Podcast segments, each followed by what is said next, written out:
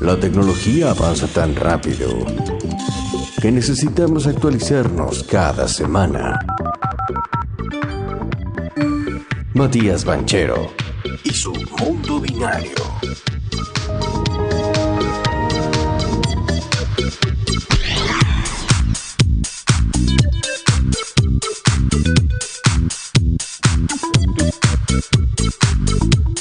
Once y 10 de la mañana y está aquí el que más sabe de tecnología, nuestro gurú, nuestro faro. ¿Cómo andan chicos? Buen día. ¿Cómo le va Matías Banchero con nosotros? Muy bien, Hola, ¿ustedes? Hola, hola, Rey. Bien. Ya 10 columnas hoy. ¿10 columnas? Hoy es la décima. ¿Viste cómo es esto? ¿Cómo avanza? Vamos, aunque sí, ¿Cómo está la máquina, De a eh? poquito, ¿eh? A poco a poco. Increíble. Eh, así que hoy me la hice, como les decía hace recién, me la hice fácil. Vamos a hablar de, de ciberseguridad, que es el ámbito donde yo. Si te Trabajo. parece fácil a vos, Claro. Para, para mí es re complejo. Pero bueno, Pero vamos ahí, buenísimo. vamos a evacuar un par de dudas porque no sé si se acuerdan la semana pasada. eh, Colonial, esta empresa de Estados Unidos, el oleoducto que vos creo que H comentaste en alguna de las noticias que cortaron el servicio con un ciberataque y empezó a subir el precio de- del gas, de la energía en realidad. No sé si te recordás, en Estados Unidos. puede ser el ciberataque informático del oleoducto colonial de Estados Unidos, eh, Eh. dos semanas después del ciberataque. Efectivamente. Mirá, esto que lanzó, dos cosas. Em, A ver, ¿por qué, digamos, salgo con el tema de ciberseguridad ahora? Porque me parece que, que es lo que va a suceder, o sea, es la guerra que se viene, digamos, ¿no? La guerra que viene en el futuro. Antes teníamos, lo que hablamos la otra vez, ¿no? Tenemos las guerras, digamos, de todo lo que es drones, todo lo que es aeroespacial, que estuvimos hablando. Decir que los boina verdes de las próximas guerras son hackers.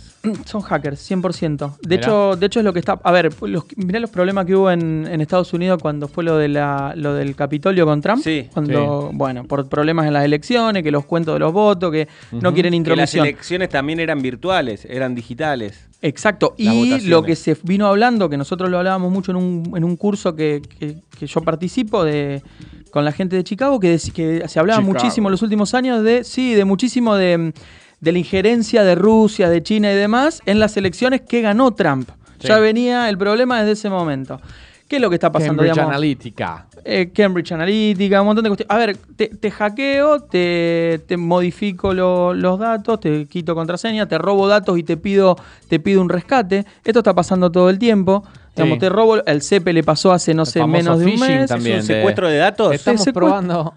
Tengo una anécdota con esto. A un- A ver. en una empresa donde trabaja un amigo Sí. que le dijeron, bueno, eh, atentos con el phishing, le dieron un curso, qué sé yo. A los 30 días más o menos le mandaron un... eh, eh, hay que restablecer tu contraseña de Facebook y tipo el 80% entró. No me Claro, jodas. sí, sí, sí. Bueno, Y pero era- eso es lo era- que hacemos. Eran ellos probándolos a ver si habían aprendido. No habían aprendido nada. los jefes? No, Claro, los jefes Ah, habían qué bien, sido. qué es bien. que, es que el sí, pu- que bien, pero que mal, que, no, que el curso fue al pedo o no bueno, pero salvaron un 20% que son rápidos. Son rápidos de pierna. Sí, no, el, el tema es ir a las emociones. Te van a las emociones para robar. Es como el cuento del tío. Sí, todo sí. esto del phishing Exacto. y demás. Te van a las emociones. Che, ¿querés ganarte no sé cuántos miles de dólares? O, Sí, o dale, otro dale. tío. Uh, dale, dale, dale. Y te O metes la tengo secuestrado a tu perro, a tu hija, Tengo tu secuestrado a tu hermano. per- Bueno, todas estas cuestiones son las. Lo, o tengo secuestrado o, o lo que sea. Se filtraron datos de no sé quién. Tengo las fotos esas que guardaste. No, esa foto, Claro. sí, esa foto. Bueno, Bueno. a mí me pasó con. Me, me habían puesto. Habían dicho. Esta es tu, tu contraseña. Y era, pero de una cuenta vieja mía de Hotmail. Era, esta era, es tu contraseña. Claro. Si querés que yo. Chupo un huevo, porque ya ni la uso, así que. no sí, contestes. Ni contesté. No contestes. Claro, pero acá, acá se abre la discusión, digamos, cuando te roban los datos. Pero no me lo pongamos una persona. ¿Vos pagás el rescate o no pagás? Porque hace un par de años se había dado con estrellas de Hollywood muchísimo, Nah. que le robaban eso, sí. videos o el teléfono, Sí. o le entraban. Han salido mucha gente. Y, y a ver, y los casos, bueno, después podemos hablar de por dónde te puede entrar, ya por una impresora, por una cámara de, de circuito ¿Por una cerrado. impresora? Sí. Ah, Los ciberataques más importantes, los más importantes ciberataques de la historia, eh, generalmente son por backdoors que se llaman, o sea, puertas traseras. Cuidado. Sí, sí. Que Justo, son. eh, el, sí, sí, está justito, justito eso. Eh, son por cuestiones muy así, muy, muy. Una cámara, un circuito de, de televisión cerrada, una impresora, este tipo de cuestiones. Están todas Ahora, conectadas a internet ahora. Está hoy todo por conectado a internet, tiene una IP. Como tiene una IP, vos entrás y entrás a la red. ¿Pero qué Ahora, haces desde la impresora? Entrás a la red. Esa, esa impresora ponele que está Ah, la conectada puerta a tu de cloud. entrada, no es que te metes en la impresora, la No. usás para entrar. Es el backdoor, claro, es la puerta de Ah, entrada. Ok, porque tiene menos firewall, me imagino, una impresora que una computadora. Porque no tiene ningún mecanismo de. No tiene mecanismo por ahí de doble autentificación. Por ahí no lo hiciste. Por ahí no lo hiciste, digamos. O sea, no te tomaste el trabajo de eh, ponerle una se- seguridad a la impresora. O verificar y cortar si alguien ingresa desde esa IP. Entonces los tipos generalmente entran desde ahí. Entran desde un lugar donde vos no te lo esperás. Claro, por Esto la como cuando te afanan que te por la chimenea. Exacto. Por el tubo de ventilación. La puerta de atrás. Igual hay veces que te das cuenta si Sí. entra por la puerta de atrás. Eh, Claro, depende qué puerta de atrás. Sí, y- porque por sí. lo general tantea primero. Sí, sí, totalmente. Entonces, claro, entonces eh, la pregunta acá que yo, que yo me hago, que, que es un tema que se está discutiendo ahora, porque AXA, no sé si conocen AXA, la empresa de seguro, la más grande de Francia, una de las más grandes del mundo. Sí, puede ser. Bueno, AXA, la- hace 10 días, más vamos a ponerle, yo tra- trabajo con, o, o, bueno, colaboro con ellos, hace 10 días más o menos recibieron un ransomware, que el ransomware es te secuestro los datos. Te digo, mira, te robo lo- todos los datos que vos tenés y te pido un Ahora, rescate. ¿qué, qué, qué nivel de sofisticación? Porque uno piensa, le pongo letras, números y guiones y ya está. Y Para sin cuidado- embargo, los hackers. El, lo- el- el punto es que, el tipa, que para el hacker no represente un esfuerzo muy grande robarte los datos. Si para el tipo vos le pones una, doble, una contraseña fuerte y doble autentificación, Mm, el tipo no va a entrar porque el trabajo que le cuesta entrarle a tu, a tu teléfono, Claro. por lo que te puede sacar, claro. no le representa. Ahora Pero sí. AXA sí. Pero AXA sí. ¿Y AXA qué dijo? Salió, después del ransomware que recibió y demás, salió a decir que eh, no va a pagar más, no asegura más ataques, ciberataques. O sea, No vos no podés asegurar más, claro, vos no podés Es asegurar más un ciberataque con AXA. A partir de ahora, por lo menos en Francia, para empezar. Esto Ah, siente no, un no, si precedente. tenés- o sea, Ah, ellos no se ah, hacen cargo de que Exacto, vos. ellos Ah, no mira. se van a hacer cargo. Más de Porque pagar les un pasó a rescate. ellos mismos. Porque, claro, ¿y qué pasa? Y a los dos días recibe un ataque que se llaman DDoS, que es de denegación de servicio. O sea, es un ataque donde le inundan toda la red de, de peticiones. O sea, es como que todo el mundo esté poniendo todo el tiempo axa.com, axa.com, vamos a ponerlo bien fácil. Sí. Y lo atacan desde todo lado y le tiran abajo los servidores. Qué crack. ¿Y por qué? Porque, se, porque los tipos viven de eso, viven Claro. de te robo los datos, la aseguradora responde, entonces la empresa paga el seguro. No le gustó ni mierda. Y no les gustó a los muchachos. Acá no sé quiénes son los muchachos, pero no les gustó. Que no van a dar la cara nunca. Y le tiraron abajo todo el servicio. Todo el servicio. Entonces, ahí, digamos, es donde vos ves claramente, digamos, cómo funciona toda esta cuestión de eh, los ciberataques, digamos. Tengo una pregunta. Este, este ataque, por ejemplo, ¿es, ¿es permanente o se puede remontar, puede volver a, a reflotar, recuperarse la empresa? No, la empresa puede recuperarse, pueden devolverle los datos. Hay, hay sistemas, por ejemplo, de baúles, que son como cofres, como si fuese un cofre, una, una caja de seguridad, donde vos podés guardar tus datos. Entonces, si te los roban, le decís, no me importa, cambiás todas las contraseñas y eh, volvés, seguís operando, por lo menos. Pero si vos no tenés eso, como pasó el año pasado con Norsk Hydro, que es una empresa la más grande noruega de, Ujú. de, de acero, y perdés todo. Y no tenían ni mail los tipos. Tuvieron tres meses que no tenían ni... No, no, no. No es, tan, no es tan trivial, porque hoy en día... No, no, todo- obvio, O sea, no, vos, es- nada, olvídate. no, no tengo mail. ¿Cómo, cómo laburo? Tenés Claro. que pagar el rescate. Pero lo que dicen en Estados Unidos, por ejemplo, la legislación recomienda y dicen no pagar los rescates. Pero cuando te sale un problema como el de Colonial la semana pasada, que te empiezan a encarecer los precios de la energía y no tenés gas en toda la costa este, decís pagalo, pagalo, porque si no nos quedamos sin gas. No, o por ahí tenías esa cadena de contactos eh, en la cuenta o un archivo que necesitabas y ¿qué haces? Sí, y te, ¿Lo tiro, perdés? y te tiro otra que ahora entro- eh, vamos a agregar otra dimensión a todo este mundo de la ciberseguridad. Después de lo de Colonial, esta semana salió un, un especialista en, en la materia hablando o escribiendo una nota que se sospecha fuertemente de que la empresa, porque aparte cuando hay un ataque, la empresa va, el grupo de hackers que lo hizo se lo atribuye generalmente. Esto es Claro. como Jamos son como terroristas, Claro, básicamente. claro. Él se lo atribuye y dice, fuimos nosotros para que vos tengas guarda, porque si te llega la fotito nuestra, podemos Está hacer bien, esto. suman estrellitas. Exacto. Claro. Y parece ser que recibieron, cerró ese grupo después de este ataque de cinco palos y recibió transferencias en Bitcoin por 90 millones. No. Ah, contratado por otra empresa. Guarda. ¿Y dónde se minan, que ya lo hablamos cuando hablamos siempre de, lo- de las criptomonedas, dónde se minan las criptomonedas? Ahora, para quiero saber algo. ¿Cómo Canadá. se sabe? 60% en China. ¿En China? Mirá. Entonces, ahí empezamos a entrar con, la- con el juego geopolítico, digamos, ¿no? De- Pero ¿cómo saben Sí. que tuvo este ingreso la, la- la banda esta de hackers? Bueno, se puede hacer estudio, digamos, de, la, de las claves. Y le- No es más no lo podés comprobar Pero si podés detectar No el movimiento de plata y que le está llegando a una persona, ¿no es fácil encontrarla? No lo vas a poder comprobar nunca, pero sí podés rastrear eh, el camino, digamos, de- del dinero hasta cierto punto y podés inferir qué es lo que está pasando. Entonces vos decís, bueno, a ver, más o menos saber por dónde van los tiros. Entonces, claro. ¿qué es lo que termina pasando con todo esto? Al final del día, la, la batalla, digamos, el campo de batalla está haciendo lo digital. Si yo te tiro abajo y Occidente está muy atrás en ese sentido porque está muy abierto, digamos, Estados Unidos principalmente, ¿no? Porque Estados Unidos no tiene legislación como tiene Europa, que tiene la ley de protección de datos, ¿viste? El GDPR Sí, famoso. sí. Eh, cada estado nacional tiene una ley distinta, está todo atomizado, no hay una ley integral, que ahora se está discutiendo un poco eso. Y hace poquito, bueno, eh, Trump no le dio ni bola durante cuatro años todo este tema. Y ahora eh, firmó Biden una orden ejecutiva para dar no sé cuántos miles de millones para financiar proyectos de este tipo, de analizar, porque después tenés otros problemas, crisis migratoria con la- como la que vemos en Ceuta. Sí. Bueno, pues esto tenés que controlar quién te meten dentro de la frontera. Porque sí, 8.000 migrantes, sí, sí, están desplazados, crisis humanitaria. Pero también a nivel geopolítico hay un apriete de Marruecos y de África a la Unión Europea.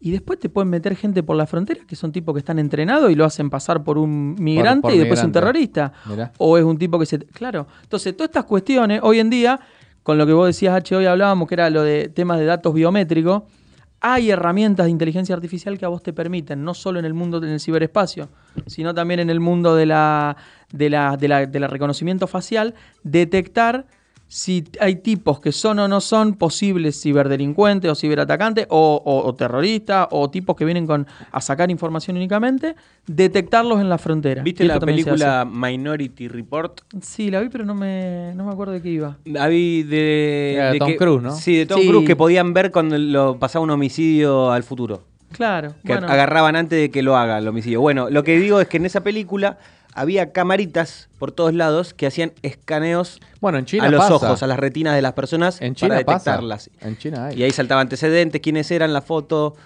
todo por escáner que tenían en el aeropuerto, en la esquina, de no sé Sí, qué, yo- pim, pim, te Yo he escaneo. trabajado en varios proyectos de esos de empresas chinas que En hacen. China tienen esas cámaras de Alibaba reconocimiento son. facial. Sí, son de Mirá. Alibaba. Son de Baba. Si tienen, ellos tienen una base de datos, como tienen todo centralizado, son más de 800 millones de usuarios. Ujú.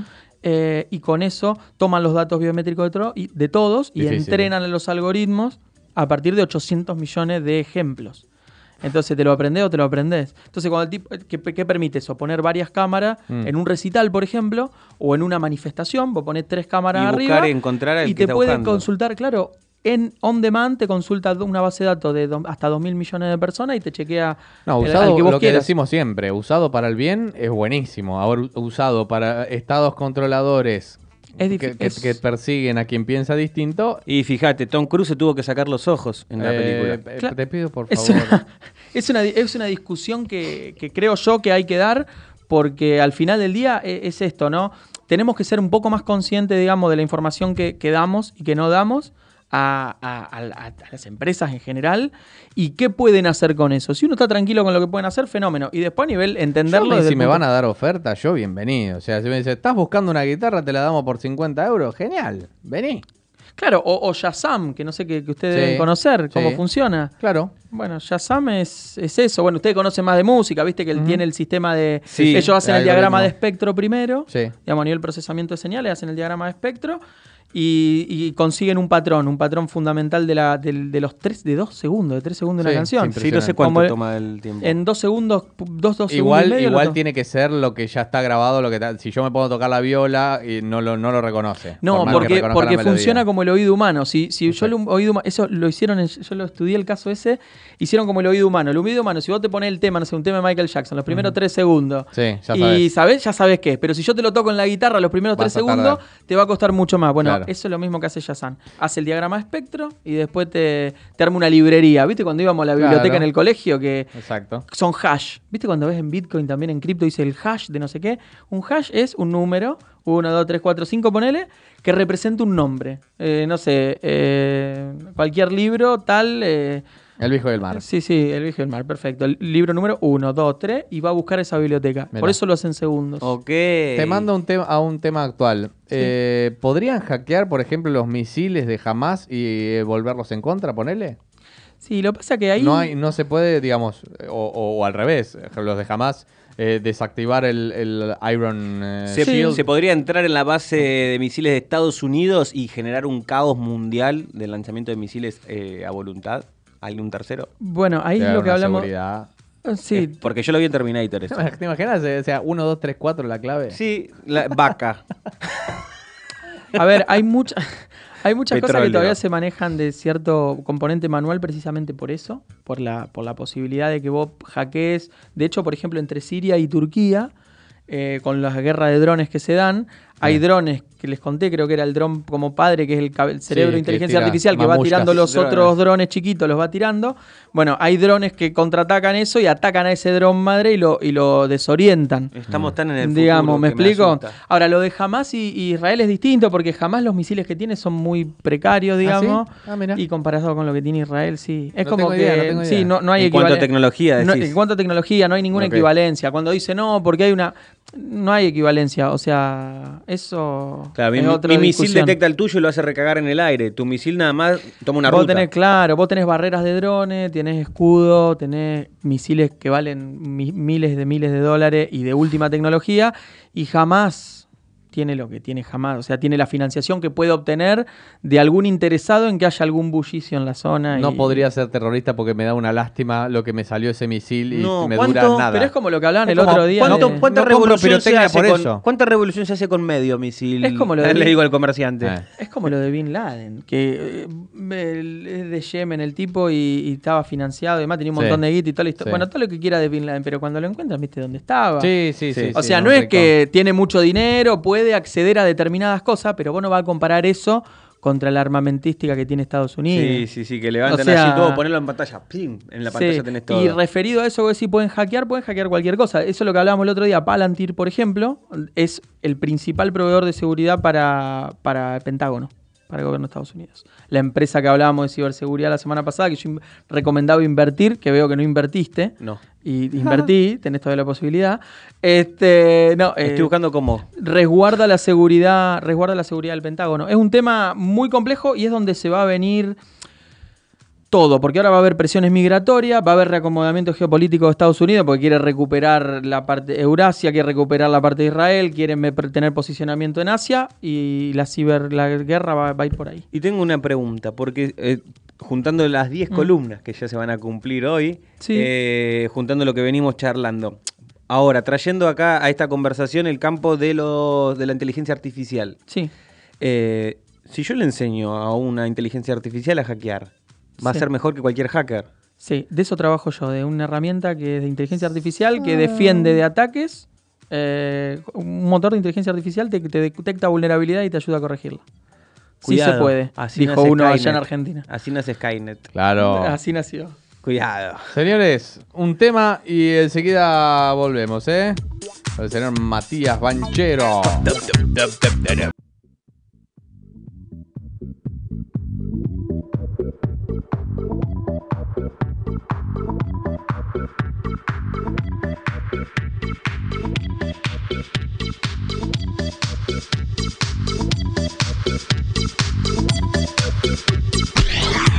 Gusta cómo va subiendo, ¿eh? Joda, joda, sí. Como la que va a ver el viernes, ¿eh? Claro, en retruco, 7 de la tarde, ya lo saben, están todos Siete de la invitados. tarde, Aforo limitado. Qué lindo. DJ Dam, ahí, que la fiesta silenciosa, no molestamos a los vecinos, nos ponemos casquitos y escuchamos música electrónica. Qué lindo. Epa, otro día Aforo puede ser él, ¿eh? Otro día puede también tocar el señor DJ Si Banchero. quiere- Y metemos alguna magia con los auriculares. Dale, sí. Ah, No sabía, ¿eh? él, pero él pasa No, pero música, yo no soy, no soy para eso. No sé No. si. Va, quiero ver lo de la fiesta. Miro el viernes y Sí, te digo. se- todo lo craneamos Lo todo. evaluamos, Olvidate. lo evaluamos, lo evaluamos. Vamos al aire, ¿eh? sí. ¿Cuánto querés? No. Bien, pregunta. Segunda parte de Matías Sí. Banchero, sí. Pregunta, sí, diga. Vos ayer estuviste haciendo trámites y demás, Sí. ¿no es cierto? ¿Cómo son los trámites? Co- ¿Es fácil hacer trámite acá en España? No, claro, no. De hecho, no ¿Por sé si qué? lo, lo- eh, lo conté el- cuando llegué sobre el final del programa. Sí. Eh, yo llego, yo tenía que solamente hacer el canje, ¿sí? En lo que yo había entendido se ve en el mail. Cuando llego me empieza a pedir un montón de papeles y se va y averigua y tarda 40 minutos y cuando viene me dice, pero vos ya habías presentado. Le digo, sí. ¿Y por qué no me dijiste? Porque pensé que te aparecía en la computadora, le fue mi respuesta. Bueno, y pensá que vos que sos español, ¿no? O sea, Sí. digamos, vos hablás en castellano o hablás Sí. en español, no tenés problema. Y ayer justamente, porque cuando vos comentaste esto y demás, estaba mirando una de las noticias y hay una aplicación que ahora la implementaron, la fondearon para España, que se llama Mikado. Mikado con M y C, Es, un, digamos, es una chuche, ¿o no? Es, eh, no, Migrant Integration. No, pero Cookies ¿no hay un chuche? Dashboards. No sé. Es una aplicación de. es para la integración de migrantes. La, la tenían desarrollada en Alemania, en Holanda, en Italia, creo que en Bolonia, y ahora en España. Mira vos, pero esta es con C, esa es con K. Ah. Que Mikado en japonés. Sí, si los no palitos me- chinos, unas agujas, una cosa así. A Sí, ver. sí, sí, si no me, si no me equivoco. Ah, es una- eh, ah, mira, es una- de- del japonés con K es mi, que es sublime, y Kado, que es puerta. O sea, es una puerta sublime. Una puerta Hostia. sublime. En japonés.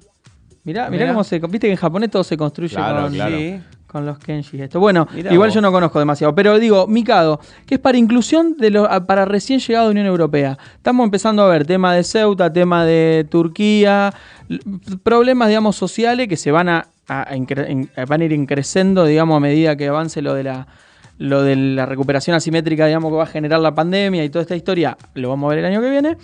Pero está bueno que la Unión Europea y que España principalmente eh, fondee esto, porque por ejemplo, mira, si te, te voy a tirar un par de, de datos, ¿no? Primero, Venga. se necesitan sí o sí eh, inmigrantes, digamos, en Europa. ¿Se Por- necesitan inmigrantes? Sí o sí. Mira. Sí o sí, porque la única forma que vos tenés de crecer, lo que hay en lo que se estudia mucho en geopolítica, los países deberían estudiarlo mucho, son las pirámides poblacionales y cómo se comporta la pirámide poblacional. Si vos tenés una, una mm, población joven, tenés mucho potencial de crecimiento, porque el joven tiende a tomar más riesgo, tiende a aprender más rápido, tiende a invertir, tiende a jugársela mucho más. Si vos cuanto más grande es tu población, menos productividad vas a tener, menos capacidad de trabajo vas a tener y más gastos vas a tener que hacer en, en- en- en temas de, de seguridad social para, para bancarle la jubilación, los remedios, Sí, sí, lo sí. que sea. Entonces, Europa se calcula que para el año, al al año 2050 va a llegar con un promedio de edad de 49 años, o sea, casi 50 años de promedio de edad. ¿Qué quiere decir esto? Que la mitad de la población, más o menos, va a estar por encima de los 50 años. Si vos tenés la mitad de la población por encima de los 50 años, tenés un problemón de seguridad social, porque vos tenés, Gigantesco. es gigantesco el problema. hablábamos también con Papo hace un par de días, el tema Sí. de la pirámide en Italia. Eh, En Italia pasa lo mismo. vuelta. Argentina, por ejemplo, Por es eso, una- en, en un primer momento, perdón, se había Sí. sospechado del coronavirus, que había sido a propósito, porque era un virus mataviejo en un principio. Claro. Era un virus que te agarraba. No, y pero te- eso es ser muy y- maligno. y- pero en, en Italia, que tenías una. Sí, obviamente, pero la conspiranoia de eso. Sí, se trata. sí, sí. Si hay Fuera mucho viejo joda- y el sistema. eh, Sí, pero son chirolas. Bueno, fuera de joda, sí. hace 10 años, un poco más, incluso hablábamos eh, con conocidos de, de un documental que habíamos visto y no sé qué, que te decía las próximas guerras van a ser para limpiar necesariamente del planeta a gente que no está sumando, que no aporta o que trae conflictos. Eh, lo leí yo hace, como te digo, más de 10 años. Entonces, cuando aparece esto, Mira. uno automáticamente hace referencia. Mira, los países cuando ven, eh, por ejemplo, China, ¿no? China que se habla, que yo, a mí me gusta mucho porque eh, me parece un caso muy para estudiar, digamos, ¿no? China, por ejemplo, hace 40 años atrás, 45 años atrás, observó esto de su pirámide poblacional que hoy está llegando a lo que sería la madurez. Y decidió, digamos, hacer cambios radicales para tener crecimiento. Hoy en día China va a empezar a perder a lo largo del tiempo, los próximos 20 años, va a perder potencia. ¿Pero por qué? Porque su gente ya es más grande, ya tiene otro poder adquisitivo y demás. El gasto ya lo hiciste. Por ejemplo, eso lo comparás con Argentina, le pasa, Argentina tiene una pirámide po- poblacional similar en ese sentido en edad a la de China, no, en cantidad, sino en- en- en edades. ¿Qué problema te genera eso? Que vos la parte más productiva te la perdiste. Es como que vos digas, bueno, voy a jugar al fútbol, bueno, voy a empezar a los 35 años. No, claro. Y es difícil. Es difícil. claro, vos podés decir, sí, Sí. quiero jugar, ¿qué? pero es difícil que y vos. ya tenés que retirar. o sea. Claro, no es como Drexler que empezó de grande a tocar la viola. Claro. Mira. Bueno, ¿No ahí esa no sabía. Empezó de gratis. Pero, ah, mira, Drexler mira empezó de Drexler. grande a tocar la viola. No es que tenía la Era Y es médico. mega médico. crack, Sí, mira. Sí, sí. Se desarrolló muy rápidamente. Bueno, otro Christopher Watts, Waltz, el, Sí. el- el que hizo eh, Bastardo sin Gloria Sí. y Django. Genio. Ese también empezó a actuar de grande. Mira, mira. Bueno, las O probabilidades. sea que siempre hay chance. Sí, pero no en Sí. fútbol. En fútbol no. No, Sí, porque pero- la edad pero- te, te corre. Pero cuando estudias, viste, un, un planeta, un país, lo que sea, es difícil de, de hacerlo de esa manera porque vos vas al promedio. Y este tipo de, de- de aplicaciones como Mikado, por ejemplo, en España, vos tenés eh, de los, a ver si lo saben ustedes, de las nacionalidades extranjeras que vienen a, a vivir a Madrid, por ejemplo. la Madrid. data. ¿Cuáles son las mayores? ¿Cuáles son las mayores? Ecuador. No, Ecuador ¿No? era hace unos años, hace Mirá. unos años atrás. Ahora no, hoy es, presentes es 18% del total, Sí. rumanos, Mira. Mirá. 9% marroquíes, 7% chinos, 4% colombianos y 5% venezolanos. Mira. ¿No entramos ahí? No. No. Mirá vos. Mirá. ¿Y, qué- y cuál es el tema de esto? Porque para nosotros, como te pasó a vos ayer, vos podés discutir con la señora. Ahora, para un, un rumano aprende medianamente sencillo porque de última en el fondo. Pero un chino, un marroquí, No, claro. Un lenguaje que no tiene absolutamente nada que ver con vos. Y esta aplicación lo que viene a hacer es un poco eso. Integrar todas la- la- las administraciones y hacerle sencillo a la persona que viene, al migrante, que le sea sencillo entrar al sistema. Bien. Porque si no, aparte lo tenés al tipo, yo siempre digo lo mismo, tenés un tipo un año dando vuelta con papeles, que podría estar laburando, ser productivo, Obvio. o emprendiendo, o haciendo no sé qué, o decirle que no, y pararlo en la puerta y decirle volvete a tu casa, o si lo, pero si lo dejas entrar, No, le tenés, no es un le tenés que dar una es- mano. Es, el problema del Estado, aquellos que no estamos tan a favor del Estado interventor, porque el Estado ha, ha demostrado en muchos, en muchos lugares que no es eficiente. No, Esta y- fantasía del Estado eficiente, el Estado eficiente se da en Estado- Finlandia, en Alemania, pero no en lugares como Argentina, no en lugares Lo como Italia. si vos estudias la toma de decisiones, el management, digamos, en- en- digamos como estructura digamos, de negocios, Mm. ya el Estado por definición es ineficiente. Claro. Porque por definición vos tenés que lograr consensos para tomar una medida. Claro. Y para llevarla adelante. Y eso por definición es ineficiente. Digamos, lo más eficiente de todo es que vos tengas una cabeza que dice esto va así y va para abajo, que es como funcionan la- las compañías, Claro. las empresas. digamos. Piramidal. Claro, no está pensado para ser eficiente. No, bueno, pero ya de por sí Entonces, es por eso tenés que saber qué le das al Estado y qué no, y dónde puede meter la mano y dónde no, básicamente, ¿no? Exacto. Bueno, Eh. menos mal que, se, que servirá para ayudar gente. Imagínate que a Sí. nosotros que, lo, que sabemos leer en español nos cuesta un montón entenderlo. Claro, y pensás gente migrante, por ejemplo, esto. No, ah, sacar ah, el monotribut, el, el- el autónomo, es complicadísimo. ¿Qué? Yo estuve peleando para el NIE cuando llegué. Claro, un año para ahí sacarlo. tenés, ahí Me- tenés. Me, perdí un año de aportes, que yo en realidad estoy acá por un arraigo familiar. Sí, hay vericuetos que lo no que lo- termina uno haciendo es llamar a un gestor. O sea Sí, que hay como no, una cosa. no lo hice. ¿entendés? Tengo mucho orgullo. Yo también, y, pero para sacar autónomo Bueno. nunca, o sea, de hecho me- se equivocaron, se terminaron equivocando ellos, pero quiero decir, eh, Hay trucos. Hay, una cosa de, sí, un, que te termina, terminas pagando, siempre terminando un gestor. Sí, porque los siglos Y que hacen por es- cómo está armada por la desgaste, cosa. quiere- o por el- desgaste o el turno, que tiene acceso al turno, a una. Base de datos, no sé qué, Bueno, del también. turno. Que bueno, puede tener sus explicaciones, pero digo, al migrante le, le complica. Y esto, Mikado, va a ser,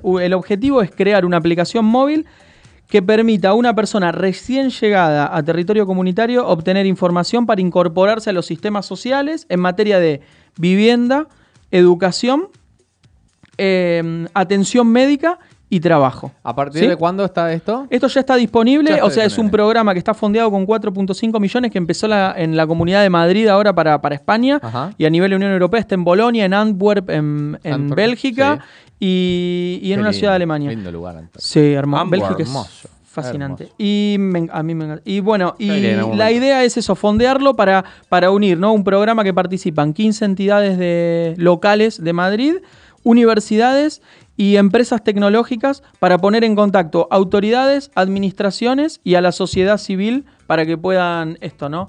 Eh, incorporarse a la sociedad lo más rápido posible. Excelente. Matías Banchero ha estado con nosotros, arroba, Arroba mbanchero10 en Instagram. arroba mbanchero10. Háganles todas sus preguntas, las que quieran. Eh, nos Muchas volvemos gracias, a encontrar el miércoles que viene. Nos vemos el miércoles que viene. Venga.